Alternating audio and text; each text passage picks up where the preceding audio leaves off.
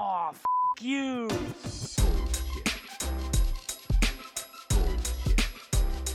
Bullshit, bullshit. Bu- bu- Bullshit. Bullshit. Bullshit. Bu- bu- Bullshit. Bu- Bullshit. Three, Bullshit. two, Ready. Bu- bu- one. Bullshit. Bienvenida al podcast una vez más. Este, aquí estamos luchando con las dificultades técnicas, pero yo creo que ya lo logramos. Sí, Este, nada, primero, si quieres, haz una breve introducción de quién eres y qué haces, y después de ahí Ok. seguimos. ok, dale, súper. Bueno, mi nombre es Luisa Fernanda Liscano Arismendi, yo soy colombiana, soy diseñadora de moda eh, con énfasis en mercadeo, egresada de la Escuela de Diseño y Mercado de Moda Arturo Tejada Cano en Colombia. Adicional a esto, he hecho varios estudios referentes a la fidelización de clientes, psicología del consumidor, comportamiento del consumidor y neuromarketing, que es una de las ramas en las que, digamos, eh, más me apasiona. Inclusive estoy a punto el próximo año de iniciar un, un posgrado, una especialización en esta misma área de neuromarketing. Además de ello, digamos que como complemento al diseño de modas, es- he hecho estudios referentes a la asesoría de imagen, personal shopper, wedding planner, organizadora de bodas también, y todo lo referente con la imagen, el mercado y el diseño. Como, como te lo mencionaba y te lo he mencionado siempre, eh, el diseño de moda pues crea un mundo de ideas disruptivas e innovadoras maravillosas, pero si tú no las sabes vender, eh, seguramente se van a quedar en una exhibición de museo. Claro, no Entonces, digamos, exacto. Entonces, digamos que eh, en mi, en mi punto profesional decidí cómo articular todas estas ramas eh, en relación al diseño de moda como base principal. Claro. Y actualmente te encuentras trabajando en la universidad. En la UNAD, en la Universidad. Americana de Europa, en la UNAD. Eh, sí, pues mira, estoy, estoy en la UNADE. Como te lo dije, me, me cayó del cielo el trabajo, no lo estaba buscando, no había mandado currículum, no hoja de vida ni nada similar. Simplemente estaba eh, preguntando por un curso que ellos ofrecían de neuromarketing incluso.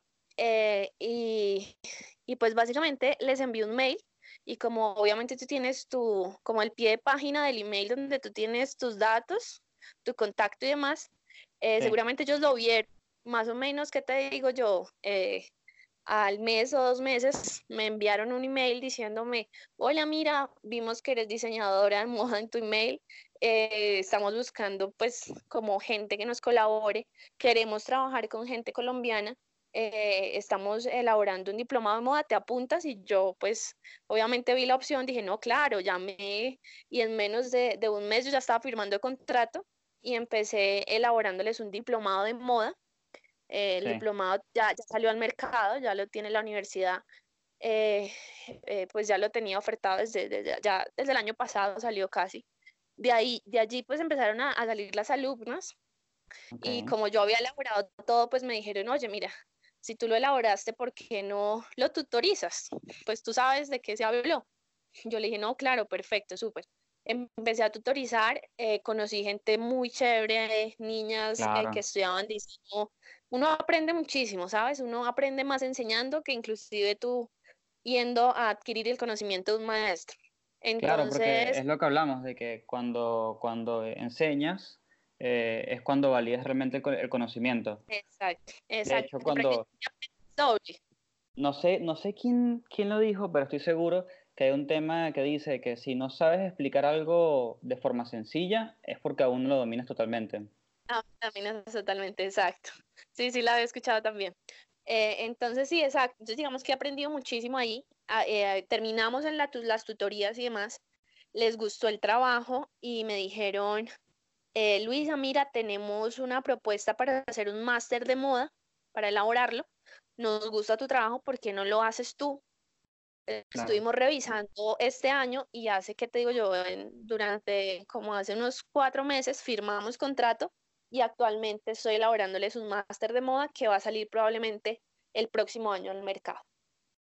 O sea, increíble. O sea, básicamente, o sea, trabajar con universidad o institutos eh, siempre será una experiencia que queda para toda la vida, me parece. Es, sí, aparte de, de la gente, la red que tú conoces, de la red profesional que se te abre, eh, las oportunidades, el enseñar, el, el tener contacto con personas de otros países es, es algo bien interesante. Entonces, sí, ha sido una oportunidad muy chévere. Entonces, eh, el tema principal que queríamos hablar era, eh, digamos, en rasgos generales, cómo emprender en el mundo de la moda, ¿no? Sí, sí, sí, ese es el tema básico. Bueno, pues como, como lo hemos hablado hace, hace unos días, yo actualmente estoy emprendiendo, estoy emprendiendo en moda. Eh, ya llevo unos mesecitos con, con el emprendimiento ya como, digamos, llevado ya a la parte real, pero Sí. pues el, el- la historia viene atrás desde inclusive que estaba en la universidad que se surgió la idea. Entonces, eh, bueno, te voy a contar un poquito con mi experiencia, cómo arrancó el proyecto del emprendimiento, cómo A ver. pensé en emprender. Entonces, bueno, si me alargo mucho, me cortas. No, no pasa nada. Entonces, bueno, te cuento. Yo me gradué eh, hace ya unos años atrás y, y uno de mis proyectos de tesis, digamos que a, a fin de semestre nos hacían pues eh, formar o, o formular o construir un, un proyecto de empresa. Entonces, bueno, mi, mi idea de tesis era, era un proyecto en que, que yo creía mucho, en el que veía que había mercado, obviamente, porque también es importante saber que, que tienes mercado para lo que vas a llevar. eh, y sobre todo, eh, un proyecto que, que me caracterizaba mucho en mi parte también personal y profesional. Entonces, de allí empecé con el proyecto eh, en la universidad saca adelante el proyecto, digamos que todo lo realizamos en base a una estructura que manejamos acá en Colombia, eh, Ok. que de repente, si me está escuchando gente de Colombia, es la estructura del Fondo Emprender del SENA. Es una estructura, es- el SENA es un instituto del Estado público eh, que genera o da la oportunidad de, digamos, cofinanciar o financiar una parte de un emprendimiento eh, o de una idea en proyecto de alguien. Entonces ellos manejan una estructura básica sobre la cual tú puedes empezar a, a organizar o a tener como una base estructurada y organizada de que, cuáles son tus metas, objetivos y propuestas y proyectos de, de la idea que tienes en mente. Claro, Entonces, además digamos, que, que en todos los países, eh, para la gente que no está en Sí. Colombia, siempre busquen Exacto. cosas parecidas, googleen palabras parecidas, porque siempre existe algo, en algunos lugares obviamente mejor, en otros peor, pero siempre hay. Claro. Sí, sí, en, en todos los países, lo, lo, lo menciono acá en nombre como tal, acá en Colombia, pero yo sé que en muchos otros, en los diferentes países también hay muchas facilidades que eh, la mayoría, digamos que en un porcentaje casi del 85% las da la parte pública, la parte del Estado, y que en Sí. verdad pues favorecen muchísimo a la gente para montar un plan de verdad estructurado y no empezar un proyecto como sin bases. Exacto. Y te hago una pregunta, Entonces, eh, por más que sea público, estos, ellos eh, te piden algún tipo de requisitos, de que tu idea esté armada de alguna forma eh, que se considere rentable, o sea, te, te ponen algún tipo de limitación. Claro, pues digamos que si en el momento en el que ellos entran ya a, a- a financiar o a cofinanciar un proyecto, como tal que te dicen, mira, yo voy a invertir en ti, eh, tú tienes que, eh, digamos que el formato estructural que nosotros acá en Colombia, como te comentaba, en el Fondo Emprender manejamos, es un formato, es una estructura muy completa, donde tú manejas desde la parte de, donde tú miras desde la parte de tu proyecto, de, de tu producto, de tu concepto, de análisis de competencia, análisis de costos, pro- presupuesto financiero, eh, capital de producción, de trabajo, rentabilidad, viabilidad y muchas más cosas que se revisan. Entonces, obviamente que el proyecto en cuanto a cifras, al final tiene que ser rentable y viable para que ellos de una u otra forma inviertan en ti. Seguramente si, si van a ver unas cifras en donde pues son cifras vacías, donde no hay rentabilidad y viabilidad, seguramente no van a invertir en tu proyecto por más de que sea un proyecto de repente con buenas ideas. Entonces, ¿qué quiere decir? Que si de repente el proyecto no se ve viable o rentable, eh, Sí. quizás que le falta estructurar, le falta una estructura más sólida. Porque si cuando hay una buena tipo, idea, siempre es Si, viable. si ellos te rechazan por falta de algo, te, te guían y te dicen, mira, te falta, Sí. yo qué sé, te falta esta estructura, sí, te recomiendo que hagas esto. Exacto, sí, normalmente eh, en las estructuras, digamos, del Estado, lo que buscan ellos en el momento de cofinanciar, obviamente tú sabes que un emprendimiento de una u otra forma genera empleo, eh, genera, eh, obviamente tú estás dándole algo nuevo al Estado, donde obviamente el PIB del Estado, el Producto Interno Bruto, se va a aumentar de una u otra forma, vas a Claro. generar empleo, vas a ayudar muchísimas en la parte económica y global y o nacional, eh, se va a ayudar bastante con emprendimientos. Entonces, digamos que ellos, ellos sí, sí, en general, aquí en Colombia o en otros países, buscan ayudar a- al emprendedor a salir adelante. Sin embargo, como todo, pues tiene sus pros y sus contras. Digamos Sí. que eh, alguno de los pros pues, más grandes, obviamente, es que si tú no tienes el dinero para iniciar como tu capital de producción de arranque, eh, eh, de alguna forma te lo cofinancian y eso te va a ayudar muchísimo a dar el impulso que necesitas. Sin embargo, eh, como cualquier otro eh, financiamiento público, en el momento, por ejemplo, acá en Colombia está el ICETEX, que es un, un- un- también lo mismo, una, una estructura pública donde cofinancian los estudios superiores de, Ah, de los estudiantes.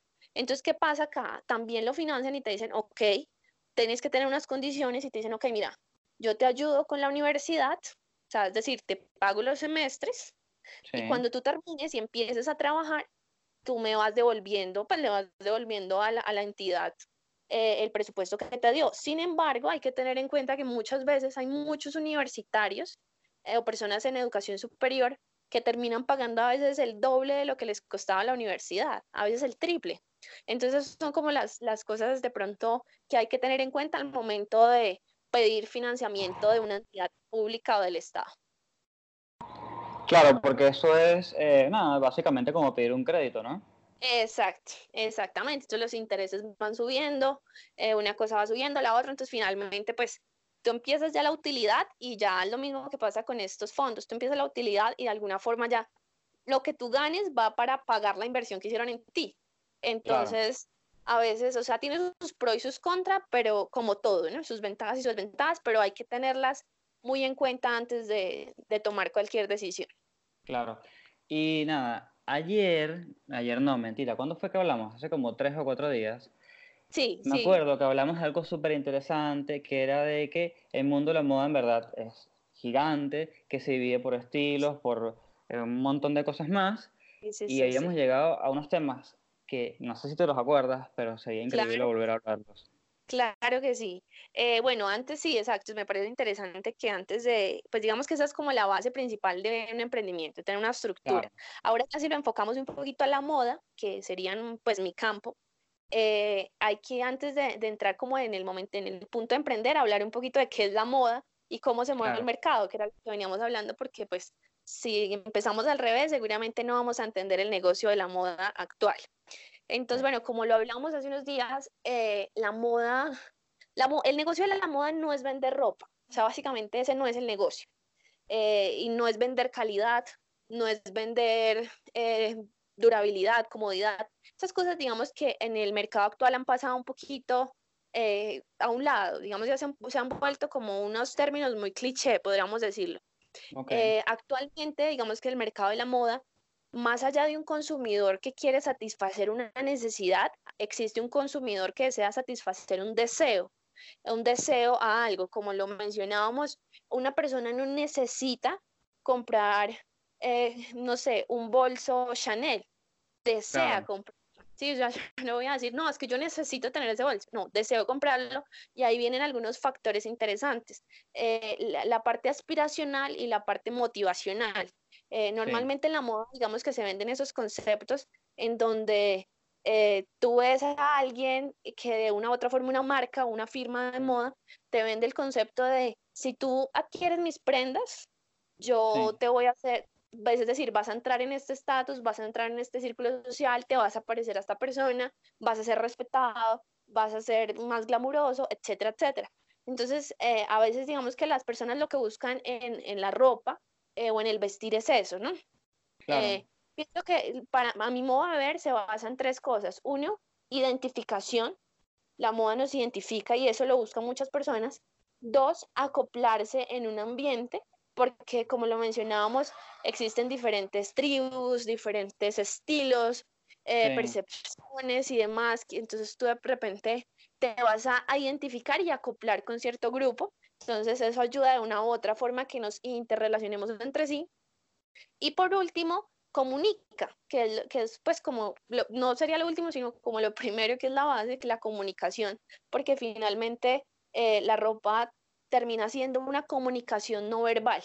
Básicamente Exacto, es que es lo que habíamos hablado, que sin, sin ya presentarte, sin nada, simplemente con ver a alguien de lejos, ya tú puedes más o menos quizás imaginarte cómo es esa persona. exacto, si tú ves de pronto a, alguien que tú te encuentras y va un poquito con su chamarra de cuero, con sus pantalones slim, eh, con sus taches, tú puedes decir, oh, este tiene como, como un estilo rockero. Si tú ves el, estilo de estilo, te vas como de pronto haciendo una idea y pues todo esto es la comunicación de la moda. Entonces pienso que eh, en un principio lo que habría que tener claro es eso, antes de tú emprender en la moda, qué es la moda en realidad y cómo se mueve el mercado. Hay muchos emprendedores eh, de moda que no saben de moda. Es curioso porque hay gente que dice, voy a emprender en la moda, sí, voy a, poner una tienda de moda de ropa, es decir, voy a empezar a vender, pero no conocen el mercado. Entonces muchas veces son ese clase de emprendedores que o se quedan en el camino o terminan vendiendo, eh, digamos que precios supremamente bajos en un mercado que luego va a llegar otra persona a venderte más bajo o más bajo y va a llegar a un punto en el que ya no sea rentable. Entonces, normalmente eso pasa, eso pasa mucho, ¿no? Si tú te pones a ver, la gente ahorita le apuesta mucho al low cost. Entonces la gente dice, vamos a jugar en el precio bajo, a vender pues eh, cosas eh, de repente que ya tiene todo el mundo, como hacer un copy page ay, a, esta, a esta marca le está yendo bien, entonces yo también, y empieza a un precio muy bajo, pero hay que tener presente que si tú empiezas a jugar con el precio, no con el producto ni con el concepto, sino con el precio, seguramente en uno mes, dos meses, cinco meses o seis, va a llegar una persona con ese mismo producto, pero con un precio mucho menor. Entonces claro, porque, porque también habíamos hablado de que, de que, por ejemplo, eh, en el caso de las tiendas grandes o de las marcas grandes, también está la parte del revés, que es que juegas con el precio y un producto muy básico, entonces eh, agarras una, no sé, una remera cualquiera con un estampado medio común y le subes el precio cinco veces y... Ajá, lo mencionábamos con Sara inclusive, con, sí. con ahorita Disney de Sara que me mencionabas. Exacto, que están de moda estas, estas remeras con, no sé, con algo de, de, Marvel o lo que sea. Y la gente eh, que incluso hablamos, que dijimos, bueno, si yo agarro y le digo a alguien, no, esto lo hizo mi prima, por ahí te dicen, mmm, está bien. Pero si yo digo, no, esto lo compré en Sara, ah, ok. Eso ya tiene otra, otra base y eso se debe al posicionamiento que han tenido estas marcas, que básicamente son las que de una u otra forma generan las tendencias que hacen que se reproduzcan. Sin embargo, las personas eh, ven estas casas, por eh, digamos, hablamos de Zara, de Forever 21, de Stradivarius, Bershka, H&M y este tipo de marcas que básicamente son pronta moda, es decir, ropa lista para usar. Son, son marcas que juegan con un precio low cost, un precio muy económico, una calidad muy mala, que tú básicamente, no sé, haces unas cinco lavadas a la prenda y ya no te va a funcionar como la primera. Ah, sí, sí, eh, obvio, sí. Son, Creo que son siete lavadas o algo así y, ya algo así, exacto. Entonces prácticamente chao. Entonces, y juegan con esto y, y, la gente tiene una compra masiva a las marcas. Entonces de repente uno se cuestiona desde el mercado y desde el mercadeo, pero, pero ¿por qué pasa esto si años atrás las personas, digamos que se inclinaban era por algo dura, pues que tuviera una durabilidad por lo menos de más de un año. Y sí, pues, porque incluso tú decías, bueno, no sé, no sé cómo será en Colombia, pero eh, antes en, Venezuela tú decías, no, a mí me gusta esta marca porque eh, los pantalones me duran, no sé, bastante tiempo, me duró un año, entonces lo relacionabas con algo bueno. Entonces por ahí ya no, por ahí ya lo que te importa son otras cosas porque todo cambió. Exacto, no, para nada. En el mercado actual, eh, empezando desde, pues, desde la tecnología en adelante, que le ha dado como un revuelo tan grande a la sociedad y al mercado, eh, digamos que, que ahorita, lo, digamos que son tres puntos. Yo diría que en un primer lugar están las redes sociales, en un segundo lugar está eh, todo lo relacionado con, con la apariencia física, lo que se quiere mostrar, lo que se quiere aparentar, donde se quiere acoplar. Y en tercer lugar está el, el, inclusive la estructura minimalista que ahora vemos en el siglo XXI. Entonces, de repente, eh, como mencionábamos una vez, eh, si alguien se toma una foto con una camisa y la sube en el mismo mes tres veces a Instagram, seguramente le van a decir, no, pero ella no tiene más prendas, siempre la misma camisa roja de Sara. Claro, no se cambia, no lavo la ropa. Exacto. Entonces, básicamente, eh, el mercado de la moda, diferente a cualquier otro mercado, es un mercado sumamente cambiante y rotativo. O sea, lo que si hoy está en tendencia el pantalón bot cut, seguramente mañana está el slim o mañana Claro. están los vaqueros o, o ¿sí me entiendes? Entonces, es un movimiento supremamente constante y fluido, más que ¿Y te cualquier parece, otro. te parece bueno o, o malo? Pues digamos que tiene sus pros y sus contras. Entre sus pros como tal, el, el mercado cambiante hace que de una u otra forma las personas se reinventen y como Sí. que no, no, no, no queden estancadas, sino muten a cosas nuevas. Bueno, voy a probar esto, voy a probar lo otro. Eh, de una u otra forma, digamos que eso es lo positivo. Sin embargo, los contras de que el mercado sea tan cambiante es que en muchas partes eh, los- la parte, digamos, que está backstage de la moda, lo que está atrás, la parte manufacturera, la parte textilera y demás, eh, mantiene una variabilidad muy, muy compleja, es decir, como que una montaña rusa, porque un día tenemos algo, al otro día tenemos otro, todo es un mercado muy cambiante, como que tú no empiezas a probar algo cuando ya sale lo otro. Entonces al final como que no te permite eh, tener como la opción de decir, bueno, está esta tendencia, voy a aprovecharla, ponérmela, ta. Y, Y, y como como emprendedor quizás tienes, es un poco más difícil eh, manejarte con ese ritmo, ¿no? Exacto, sí, se vuelve un mercado sumamente cambiante y muy, muy rápido y hace que empecemos, sabes que también otro contra grande es que empecemos a, a dejar a un lado la reutilización, ¿sabes? Y como Sí. hablan de la parte sostenible, porque ya ahora todo se usa y se bota, se cambia, se usa, se compra nuevo y todo estamos como el compre y compre, pero no reutilizamos o no reinventamos de lo que teníamos. Sí, sí, sí, totalmente. Entonces, se vuelve ya como, se vuelve un, un- y aparte que el, el mercado de la moda, eh, el, el punto estrecho de la moda como tal, es el que más genera, por ejemplo, contaminación a nivel mundial. Sí, Entonces, yo, yo he visto que han, ya han salido un par de reportajes por allí que marcas grandes, eh, que en este caso no voy a decirlas porque la verdad que no, no, no, no me voy a poner en eso, pero de que descubren de que eh, toda la tinta que usan y les sobra la tiran al río. Y tú como, bueno, eh, pero ¿y entonces? total, Este, las así que prendas igual. No, hay infinidad de marcas, obviamente no, no, no entrando en detalle, pero hay muchas marcas inclusive incineran prendas. Eh, bueno, hay una cantidad de cosas que a veces uno se sienta a, a ver y uno dice, Dios mío, o sea, es bien, bien complejo, pero bueno, si digamos que eso en margen de, de la moda, cómo se mueve el mercado, pues a rasgos, a rasgos pues como por encima de, de lo que, cómo se movería el mercado de la moda. Ahora ya volviendo un poquito al, al emprendimiento, sí, eh, bueno, entonces te cuento, yo arranqué, digamos que mi proyecto obviamente eh, textil eh, en moda, empecé con el proyecto, hice mi tesis, lo saqué adelante, terminé, y inclusive em, cuando ya apenas estaba terminando se me acerca, y esto pues es una anécdota corta, se me acerca mi, mi profesor del programa, de proyecto, y me dice, muy, muy buen proyecto el que hiciste, eh, te, en verdad te esforzaste, investigaste bastante, eh, lo consolidaste, sacaste el producto. Sin embargo, yo quiero decirte que esa idea que tú tienes no tiene mercado.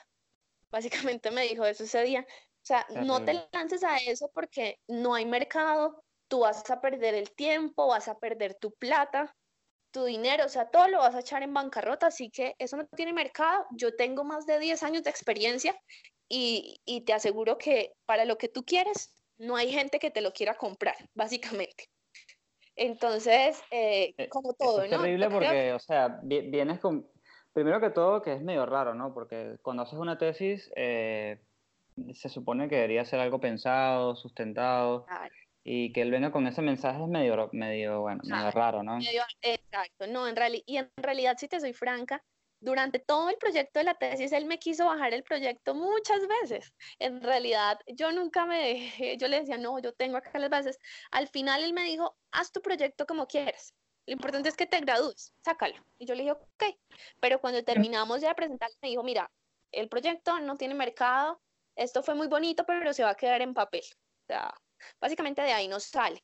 Entonces, es una de las cosas que tanto a mí como yo sé que a muchos emprendedores les ha pasado, o a algunos que quieran emprender seguramente les va a pasar, eh, que llegan las personas de pronto eh, con mala intención, de repente personas que quisieran también emprender, pero no lo pueden hacer, o no tienen el, la, la, aventura o el riesgo para hacerlo, y vienen a, a Sí, de no, mira, este proyecto no, no. Y claro, y que a ti te lo diga alguien con 10 años de experiencia en el mercado, pues tú lo piensas un poquito. Te deja como en shock, claro. Claro, tú lo piensas. No es lo mismo que te lo diga un tío a que te lo diga alguien con experiencia en el mercado de moda. Eh, lo pensé, inclusive desistí un tiempo, es decir, me gradué, estaba a punto de, sacarlo a la luz cuando me gradué. Dije, no, este, este proyecto de repente no da. Y ahí viene el primer tip importante para las personas que están emprendiendo en moda. Eh, y en y manera general, pero en moda específicamente. El primero es, antes, o sea, tú ah, primero crea tu idea y cree en ella, ¿no? Eh, es una cosa súper importante porque muchas veces las personas eh, crean ideas con el fin de ser rentables y generar dinero. Obviamente que, pues la idea de uno como emprendedor es generar rentabilidad sin embargo, más allá de eso, uno tiene que creer en su idea, creer que es una buena idea, que va a salir adelante, que tiene mercado, que tiene posición y que tiene un futuro y unas metas a corto y largo plazo que se pueden realizar. Ahora, ¿cómo, ¿cómo hacer para entender esto? Lo primero que tú tienes que hacer es crear tu idea y salir a buscar el mercado que te compraría tu idea. Entonces, eh, lo mencionábamos una vez, una cosa importantísima, hay que hacer un análisis de mercado antes de proponer cualquier cosa. Tú tienes tu idea y es muy importante salir a buscar ese mercado que te compraría lo que vas a producir. No necesitas eh, dinero para hacerlo. Mucha gente de repente dice, no, pero, o sea, no tengo, ¿cómo voy a contratar a alguien que me haga eso? No, es muy sencillo. Claro, no, cuando uno es eh, emprendedor te toca, te toca a ti hacer muchas cosas, ponerte mucho... Como el todo Claro, exacto. Sí. Entonces, y eso es bastante eh, importante. Entonces, una de las cosas el análisis de mercado, que yo lo dividiría en dos puntos. Uno, ir a encontrar quién sería tu consumidor base, conocer de él, saber de él, qué hace, qué come, cómo viste, dónde viste, cómo es su estilo de vida, su personalidad. ¿Me compraría lo que yo voy a hacer? Si no.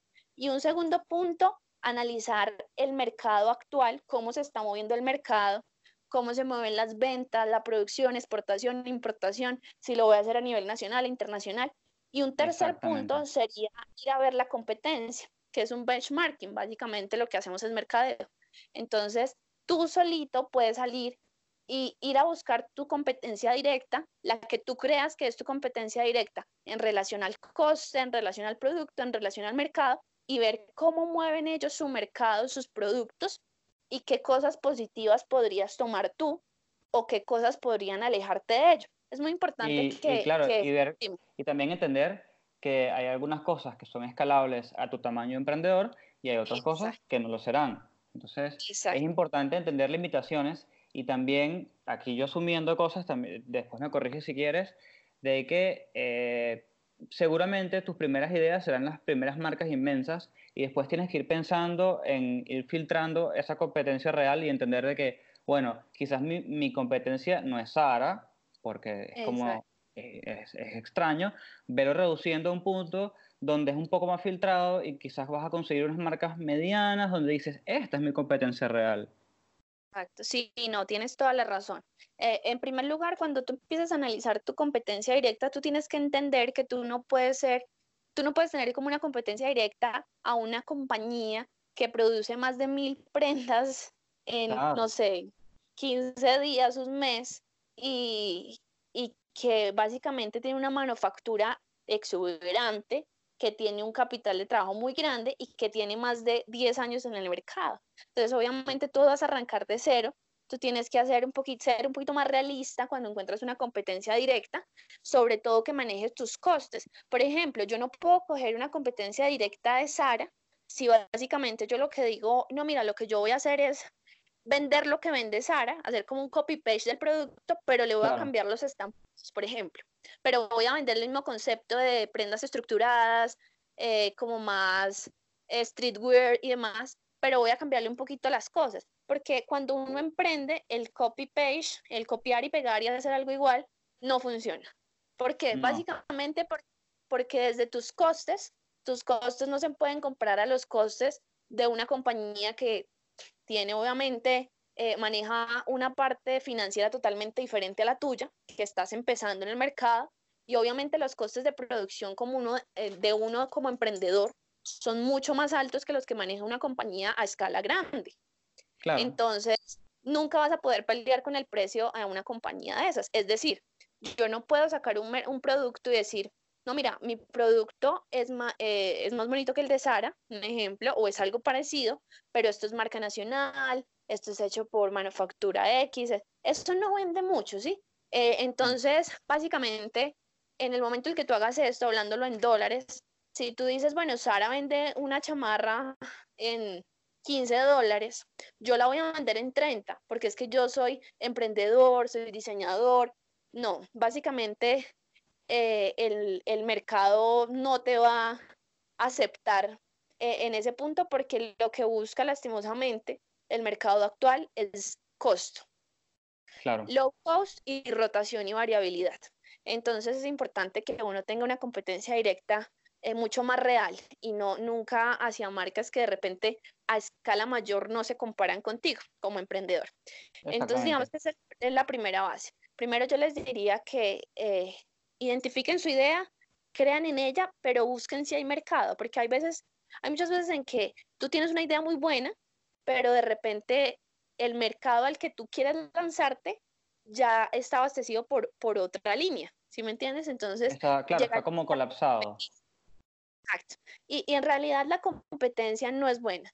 Yo sí siempre, eh, siempre lo he dicho soy, o sea, estoy convencida de eso, que lo primero que debe hacer uno como emprendedor es alejarse de la competencia. Si tú entras a competir de arranque, siempre te va a ganar la marca que tiene más antelación en el mercado y más posicionamiento. O sea, que te Entonces, conviene, una- digamos, eh, aportar algún elemento que te diferencie y que aporte eh, para, nada, para destacarte dentro del montón, porque la realidad es que Exacto. hay un montón de gente haciendo cosas con respecto a la moda. Muchísimas cosas, total. Entonces ahí, ahí, ahí viene en juego como el valor agregado, ese valor que tú le des a tu concepto, a, a tu comunicación y obviamente a tu producto, eh, y que sea diferente y que marque la diferencia entre los demás y que de una u otra forma entre en el juego del mercado. Si tú, si tú de emprendedor empiezas con costos exuberantes, es difícil que entres en el mercado porque a ti no te conocen, a diferencia de marcas que ya están posicionadas, que son las que se venden en una rotación constante.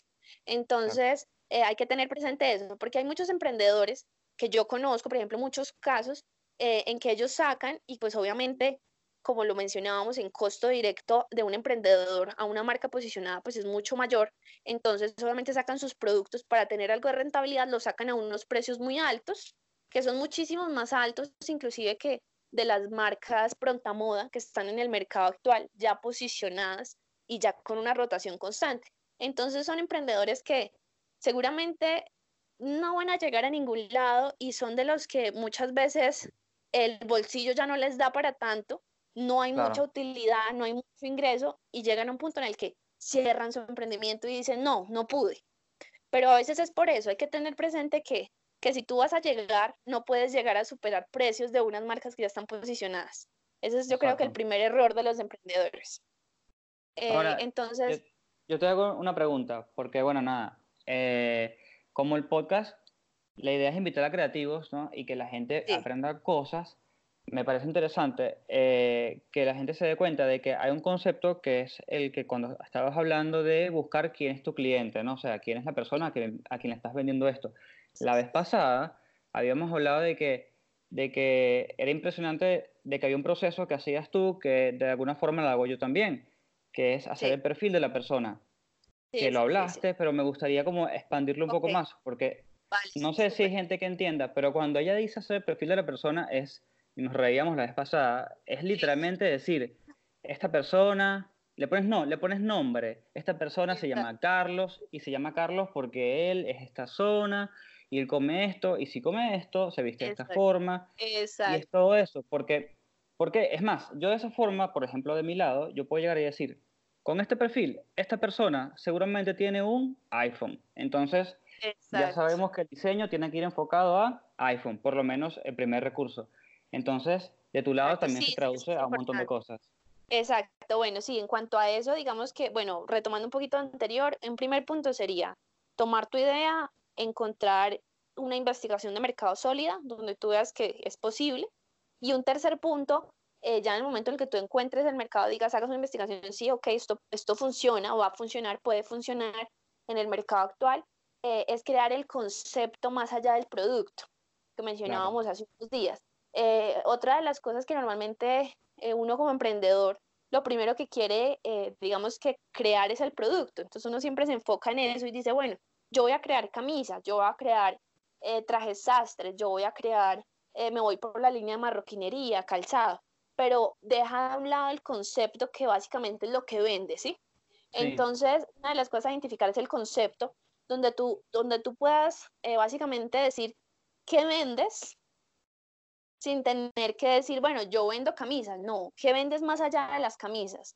Eh, Claro. Estás vendiendo feminidad, estás vendiendo eh, delicadeza, estás vendiendo empoderamiento, ese tipo de cosas. Entonces, el concepto es importante.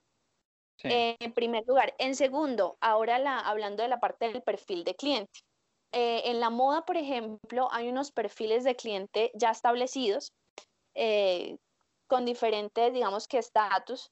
Entonces está el perfil, eh, no sé, hay muchísimos, Unique Son, bueno, etcétera, en que Sí. son básicamente mujeres y hombres de 30 a 35 como la base general, que es importante tenerla en cuenta en moda muchas veces. Sin embargo, eh, hay una cosa básica en el momento de emprender que es eh, identificar específicamente al cliente en todos sus detalles. Como lo acabas de mencionar, uno tiene que tener muy claro a qué persona va dirigida su producto. Entonces hay que analizar el cliente, qué hace, qué come, dónde come, cómo viste, cuál es su estilo, cuál es su personalidad, inclusive hasta detalles tan tácitos como de qué gente se rodea, en dónde Sí. estudió, qué estudió, y ese tipo de cosas a uno le permiten como emprendedor eh, tener, digamos que, una base clara de a quién va a orientar lo que está creando. Que Entonces, es además después, después la idea es que si tu emprendimiento eh, surge, o en mi caso el diseño eh, nada, se mantiene y esta empresa sigue, tienes que después ir validando tus clientes reales con eso que tú habías hecho y anotado y tratar de ir diciendo, mira, si me equivoqué, no me equivoqué, vas ajustando hasta que por fin eventualmente tienes a tu cliente real ya ahí escrito en una pared o lo que sea. Eso es, eso es muy importante, ¿sabes? Porque muchas veces uno cuando emprende eh, quiere abarcarlo todo. Eso es importante también segmentar, segmentar y encontrar un target mucho más específico. Eh, es recomendable, digamos, pues según lo que yo, lo que yo he analizado, tener un margen de edades de que no superen los 12 años de diferencia. Es decir, eh, no sé, yo tengo, mi perfil se llama María y ella tiene de 26 años, pero mi margen es de los 23 a los 33, un ejemplo. ¿Y eso cómo se, cómo se desarrolla? Por ejemplo, importante. eh, uno tiene que escalonar las edades y tener en cuenta, em, digamos, los cambios que se presentan en la parte social, económica, eh, con, con respecto a las edades de las personas y lo que están haciendo en cierta edad. Es decir, una persona niña de 15 años no tiene los mismos preceptos o no hace las mismas cosas o no tiene la misma capacidad co- económica ni las mismas relaciones sociales que una, que una joven de 26 años. La Claro. de 15 seguramente todavía está en, en el colegio, en, su, en sus estudios primarios, la, la, la de 26 seguramente hasta ya terminó sus estudios superiores. Entonces, todas esas cosas tienen que ver. Uno no puede diseñar las mismas prendas para una niña de 14 y para una niña, para una joven de 26. Entonces es importante segmentar y hacer un target mucho más específico para tener en cuenta como hacia dónde va dirigido mi producto. Ahora, yo te hago una pregunta. sí, A ver, ahí nos desviamos un ratito.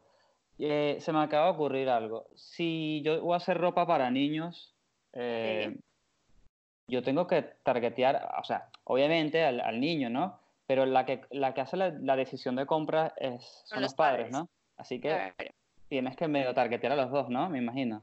Eh, Sí, mira, ahí básicamente eh, se trata más, estamos hablando como un mercado objetivo y el nicho. Entonces el mercado objetivo en este caso serían los niños, porque ellos son básicamente los que van a comprar, Sí. pero eh, el, el nicho como tal grande donde está, están agrupados los padres también, porque son los que llevan a los niños a la compra y los que la efectúan, básicamente. Entonces, en ese punto, uno teniendo en cuenta estas dos, estas dos bases, digamos que tiene que hacer un proceso tanto de padres como de hijos, pero sobre todo enfocarse en los hijos, porque si tú te das cuenta, ¿qué hace que un padre compre X o Y producto? Que el hijo lo ve, le parece atractivo, le pide Claro. que se lo compre y el padre lo compra.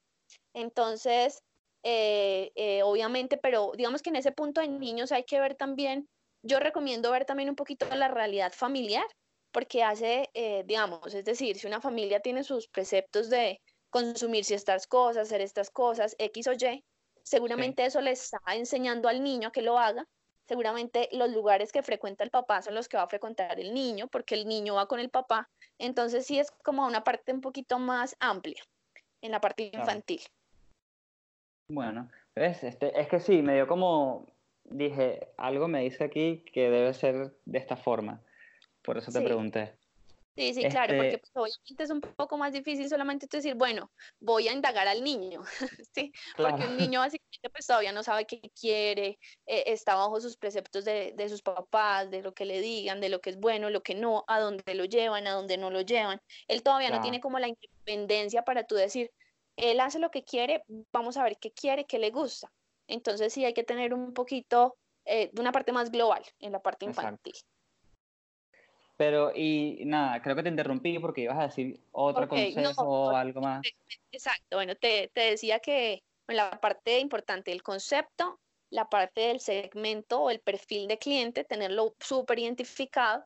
Y digamos que a partir de todo ello podemos empezar a ver otra cosa importante en el emprendimiento que es la comunicación.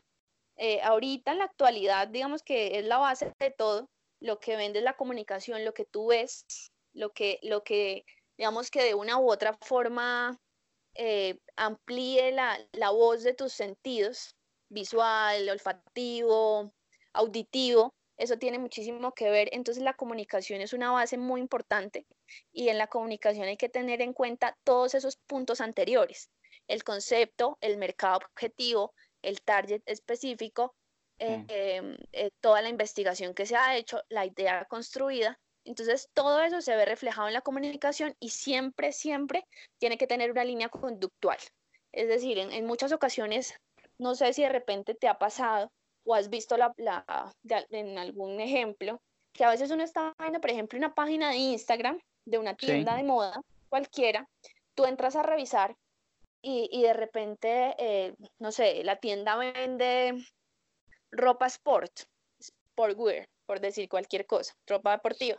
Entonces tú entras y revisas, pero todos los posts y la comunicación de la marca son en flores, florales, eh, un- como un estilo más romanticismo, una cosa más vintage. Y tú dices, pero ¿cómo así? Si estos venden es ropa deportiva. Y tú ves las- los diseños deportivos y son más en colores fluorescentes, eh, con marcas, con cortes más geométricos.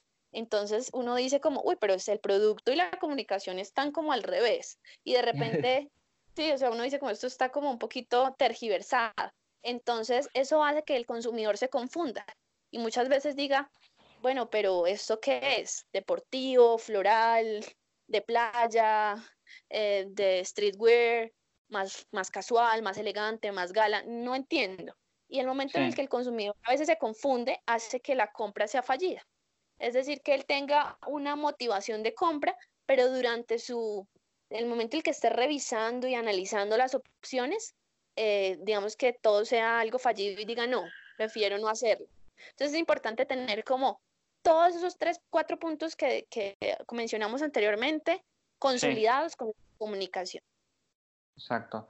Sí, porque uno no puede, no, no, no puedes ofrecer, o sea, al final del día, el- yo creo que cualquier campo tiene demasiada competencia actualmente porque ya el mercado es- está globalizado, pero Sí. creo que el tema de la moda, eh, como va de la par un poco con las redes sociales, bueno, no, un poco no, un poco Mucho, bastante, sí, este, sí, o sea, no te, no te queda otra que armar tu base bien porque si no, no vas a ir a ningún lado. Exacto. Y, y yo creo que eso pasa actualmente, por ejemplo, en diseño también pasa muchísimo. Este, si, no, si no comunicas bien el mensaje, en tu caso, por ejemplo, de la empresa que vende algún tipo de atuendo, si no comunicas ese mensaje que el diseñador se, se dedicó a hacer y a construir, si no lo haces bien, este, no va a ningún lado. Exacto, Entonces, exacto. Entonces, básicamente es como eso. Y ya en mi, en mi punto, como pues un poquito corto, eh, eh, mi experiencia personal, yo como te decía, bueno, finalmente eh, me decidí, luego de unos meses me arriesgué, dije, bueno, si yo estoy segura que hice una investigación de mercado sólida, que sí hay mercado y nadie ha llegado a capturar ese mercado, yo puedo llegar a hacerlo, entonces tengo, tengo como espacio. En ese momento me decidí Obviamente piensan a veces los peros de uno como emprendedor de, pero ¿dónde va a tener el dinero? ¿A qué gente voy a contratar? ¿Cómo lo voy a hacer? ¿Me vas- me voy a estar 24/7 metida en el cuento? Entonces a veces llegan todos esos peros, pero llega un punto en el que, mira, si yo te soy muy franca, para yo empezar este, este emprendimiento, lo empecé hace más o menos unos seis, mie- seis siete meses, y, y después de casi un año, más, más de un año, casi dos años y medio teniendo la idea quieta, dije sí, como alguien va a llegar en un momento a sacar esta misma idea y seguramente luego me voy a arrepentir muchísimo por no haberlo hecho yo. Entonces dije, me senté en LinkedIn inclusive, abrí una convocatoria, dije necesito diseñadores freelance, tata, etcétera. Eh, a la semana me llegaron más de 60 hojas de vida ah, bueno, empecé a revisar y dije, encontré dos y a la próxima semana ya tenía mis dos diseñadores y empecé a trabajar de una.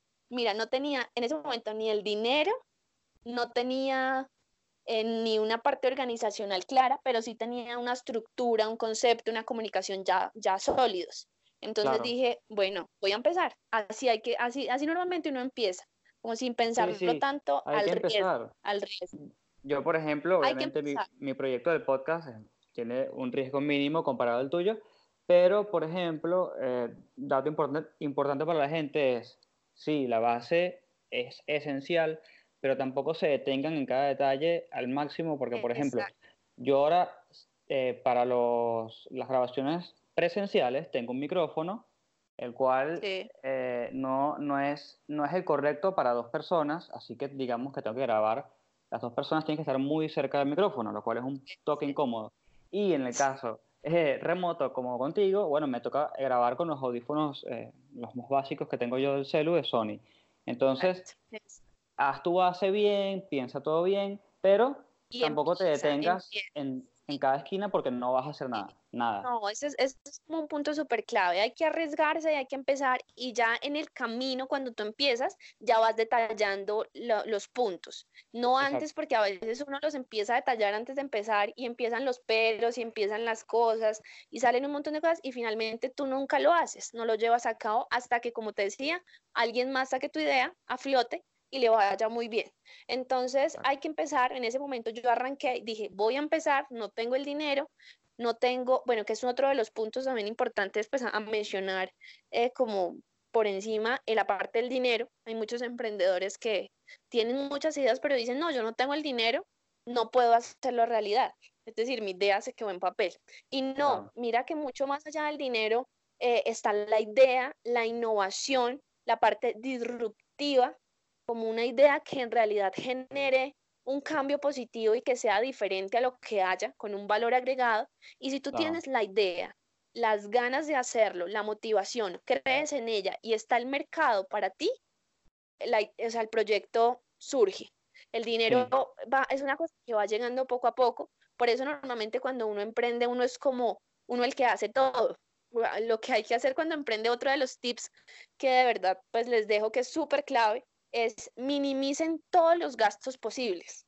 Cuando Sí. ustedes están emprendiendo, eh, cuando uno emprende, uno no tiene que ampliar sus gastos y decir, bueno, voy a tener mi secretaria, voy a tener mi asistente, voy a tener un diseñador, voy a tener tres manufactureras. No, sino intentar minimizar en lo posible. Entonces, bueno, que no tengo esto, yo puedo ser de community manager, yo puedo empezar a crear la página en Instagram o en Facebook, eh, una persona me ayuda en esto, también me ayuda en lo otro, eh, necesito tomar fotoproductos, ok, yo tengo un muy buen celular, voy a conseguir un trípode, vamos a hacer el fotoproducto, no necesito un fotógrafo si no tengo el dinero para ello, y ese tipo de cosas. Entonces, sí es muy importante que minimicen gastos, intenten que todo lo que se vaya a la empresa sea una inversión no tan grande para que en el momento en el que empiecen a llegar los ingresos, eh, no, se, no se vea la utilidad tan lejana, sino un poquito más cercana a, a lo que debería ser. Claro, sí, porque por ejemplo, este, incluso en gastos personales, o sea, no, no estoy diciendo que dejen de vivir porque realmente no es la idea, Exacto. pero por ejemplo, sí te puedes hacer planteamientos como lo siguiente. Eh, a ver, en mi caso que soy diseñador, pago la suite completa de Adobe para tener Photoshop y todo este tema legal, siempre actualizado, tengo una nube increíble. Eh, eso me cuesta algo así como que no ir a Starbucks dos veces, yo qué sé, por poner cualquier Exacto. ejemplo. Pongan eso en la Exacto. balanza eh, y recuérdense que eh, lo- también lo dijimos la vez pasada, eh, la vida no es un sprint, es un maratón, entonces por ahí piensen un poco más a la larga que a, que a algo un Exacto. tiempo tan corto.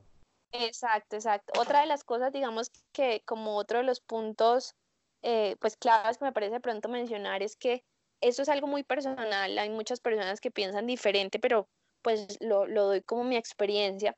Cuando uno empieza a emprender, la mayoría de, personas que ya han estado en el emprendimiento eh, le dicen a uno, eh, mira, cuando tú emprendes es 24/7, es decir, se acabaron tus domingos, tus sábados, tus días festivos, tus noches, todo se acabó y todo dedícaselo al emprendimiento.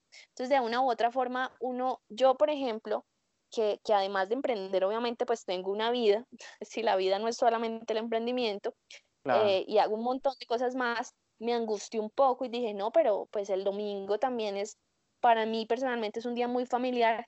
Dije, no, pero el domingo es un día muy familiar, pues igual yo no puedo dejar de hacer mis cosas, porque pues igual el emprendimiento es algo, obviamente, que hace parte de mí, de mi vida, de mi carrera profesional, pero hay muchas cosas también detrás de ello.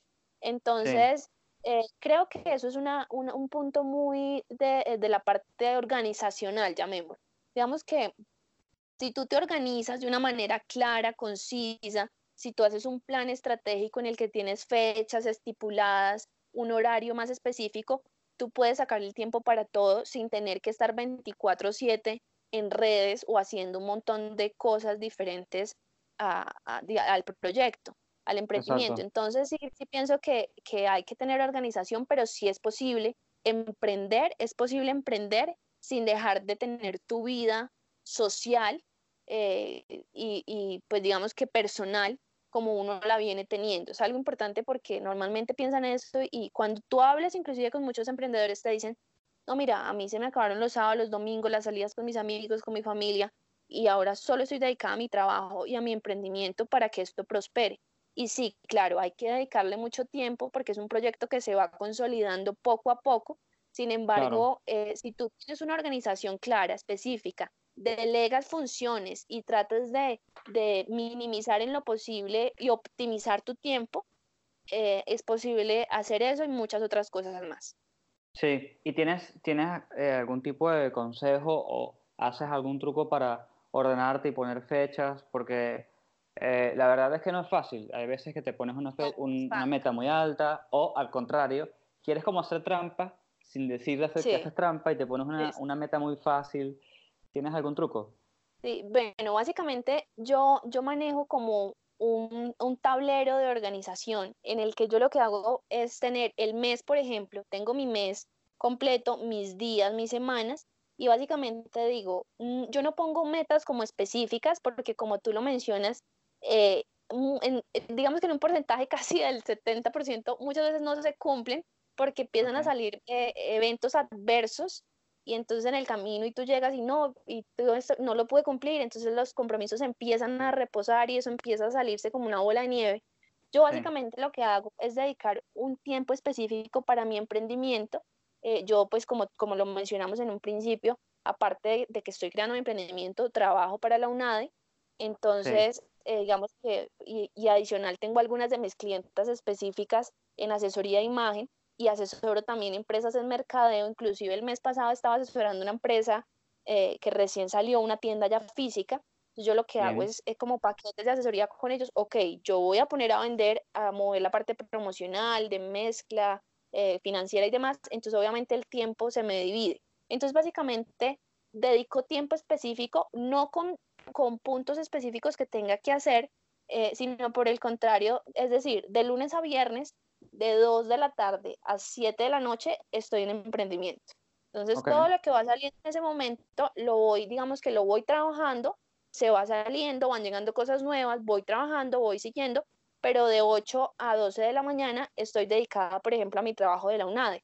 Entonces, tú, si tú empiezas a, a- a manejar eso, a respetar horarios y tiempos y a cumplir en lo posible, entonces, digamos que vas teniendo tiempo para todo, te organizas y todo puede ser posible. Lo mismo como lo mencionamos hace un tiempo, hay mucha gente que está trabajando en un horario de empleado, de repente de 8 a 12, 2 a 6 o 2 a 5, Sí, y está empezando a emprender. Entonces hay muchas personas que dicen, no, es imposible porque o hago una cosa o hago la otra. No, tú puedes ir empezando a emprender, a hacer tus bases poco a poco, sin soltar de pronto la parte de estabilidad financiera que te genera el empleo, porque claro, también te puedes eh, ir eh, como hay turnando hasta que tu, tu emprendimiento surja. hasta que veas ya que, exacto, y que puedas soltar lo otro, porque hay muchas veces en que la estabilidad financiera pues la da como el trabajo estable, eh, ser Exacto. empleado. Entonces hay que tener también eso presente, pero es posible. Es posible Sí. emprender y tener cosas adversas. Y a veces es mejor eh, la constancia eh, en el sentido de que, por ejemplo, si tienes un trabajo común, por ahí ponte objetivos un poco más suaves, pero que tú sepas que puedes Es- eh, hacer a lo largo del tiempo. ¿Por qué? Porque vamos a, a decir que te rindes a los seis meses, ok, te rindes, mandas a la mierda tu, tu emprendimiento, bien. Exacto. Eh, y de repente pasan dos años y dices, ah, pero si hubiese estado estos dos años haciendo este emprendimiento de un- de una forma más suave, quizás hubiese Eh. salido. Entonces, como que ve manejando eso. Exacto, sí, ahorita, ahorita, ahorita acá escuchando lo, lo que decía, te dije que emprender y hacer, y hacer cosas adversas, no, emprender y hacer cosas complementarias, es decir, tener otros puntos y además de emprender, además de emprender. Entonces, sí, exacto, y es, es poco a poco, digamos que eh, hay que hacer un buen trabajo y hay que hacerlo con calma, ir subiendo de escalones, a veces cuando uno emprende uno quiere que al otro día uno sea millonario y, y pues hay que también un poco, sí, normalmente uno dice, Dios mío, voy a emprender hoy y quiero que al otro mes yo ya empiece a ganar en dólares muchísimo y a empezar a tener una utilidad grandísima. No, hay que hacerlo con calma si queremos un- un- una empresa que se posicione y que tenga una visión a mediano y a largo plazo. Entonces hay que ir caminando con calma, pero es posible emprender sin, sin, sin tener mucho dinero de arranque, es posible emprender sin dejar de hacer tus otras cosas y es posible emprender básicamente si tienes la motivación para hacerlo, está el mercado en el que tú quieras, al que quieras llegar y pautar, y si tienes eh, toda la visión y la eh, parte estructural armada. Exactamente. Y para la gente que se está preguntando, ah, ya va, pero ¿y, y cómo se llama el emprendimiento? Este, eh, Luisa no quiere decir el nombre hasta... Mi ¿Cómo es? emprendimiento, Me habías dicho algo particular. Sí, mi emprendimiento tiene mi nombre, mi emprendimiento sí tiene mi nombre porque está by Luisa Liscano, lo van a poder ver muy pronto, pero eh, el nombre como tal, ya, ya en el momento en el que lancemos la empresa al mercado ya lo podrán conocer, pero es un emprendimiento bien interesante y ya pues obviamente después de escuchar mi historia seguramente eh, van a entender el porqué. Claro, y o- ojalá que la gente cuando escuche esto te investigue por, por LinkedIn y te consiga con, sí. con el emprendimiento activo. Este, no sé si quieras decir algún mensaje final, algo que quieras recomendar. Este, por ahí tienes un dato de, eh, chicos, si quieren aprender de tal cosa, está esta página web, no sé, cualquier cosa es válida realmente. Ok, vale, súper. Bueno, eh, en primer lugar, creo que, bueno, en primer lugar te agradezco la oportunidad y en segundo, pienso que, que a, los, a todas las personas que están emprendiendo en este momento en el mercado de la moda en específico, eh, uno de mis consejos es conozcan el mercado antes de entrar en él. Conozcan el mercado de la moda y, y entiendan un poquito cómo se mueve, cómo rota y cómo, cómo se, diversifica el mercado actual en este siglo. Eh, y aparte de ello, pienso que desde la oportunidad de crear nuevas ideas disruptivas, innovadoras y que generen un cambio, algo positivo en, el, en la sociedad. Debemos pensar un poquito más allá de, de tener rentabilidad, de tener dinero, ingresos, en también hacerle un bien a la sociedad. Hay muchos emprendimientos que además de tener rentabilidad buena y buena rotación, le están haciendo un bien a la sociedad en la parte sostenible, en la parte humana, en la parte social. Entonces es importante no solamente enfocarnos a la parte económica, sino ir un poquito más allá. ¿Qué le podemos dejar a la sociedad? ¿Cómo lo podemos hacer? Y qué bien podemos hacer desde nuestro campo, desde nuestras habilidades y aptitudes que a las demás personas les puedan servir.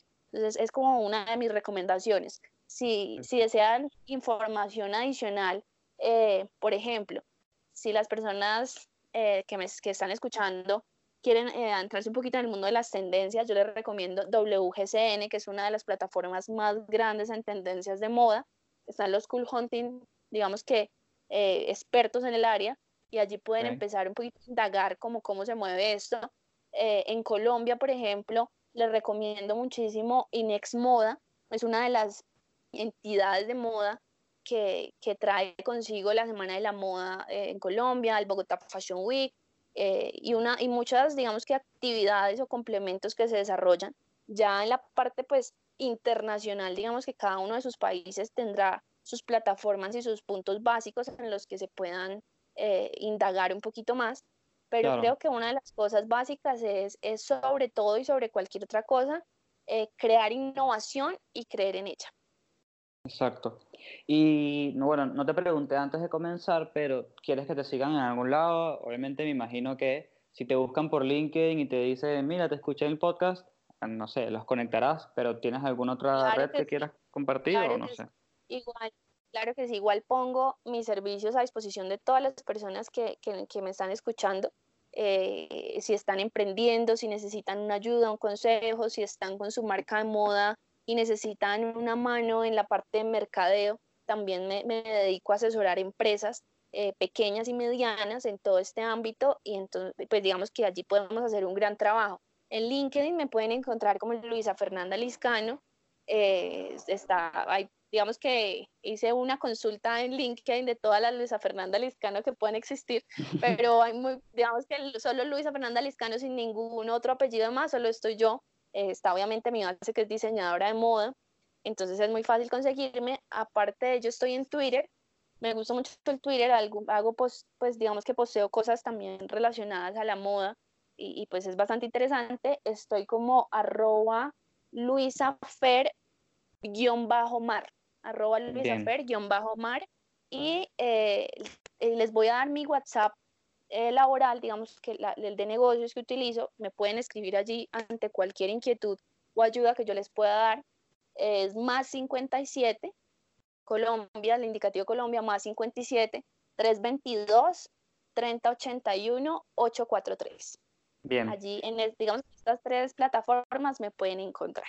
Y igual todas esas cosas, eh, bueno, por lo menos Spotify me deja poner esas cosas en la descripción del episodio Así que yo las, las dejo allí porque eh, es, muy, es, es, muy común que la gente escuche estas cosas eh, en, el colectivo y cosas. Sí. Pasa? sí, es verdad. Así que, nada, yo espero invitarte de nuevo porque, como se dieron cuenta, Luisa ha estudiado como 700 cosas. Entonces, se puede hablar de neuromarketing, se puede hablar de un montón de cosas más que me parecen súper interesantes y eh, seguro eh, según yo voy aprendiendo a hacer el podcast y mejorando la forma en que eh, voy linkeando estos temas con el diseño, digamos, eh, digital, con el diseño de User Experience, que forma parte del nombre del podcast. así que nada, espero que hayan aprendido algo y nos vemos en la próxima.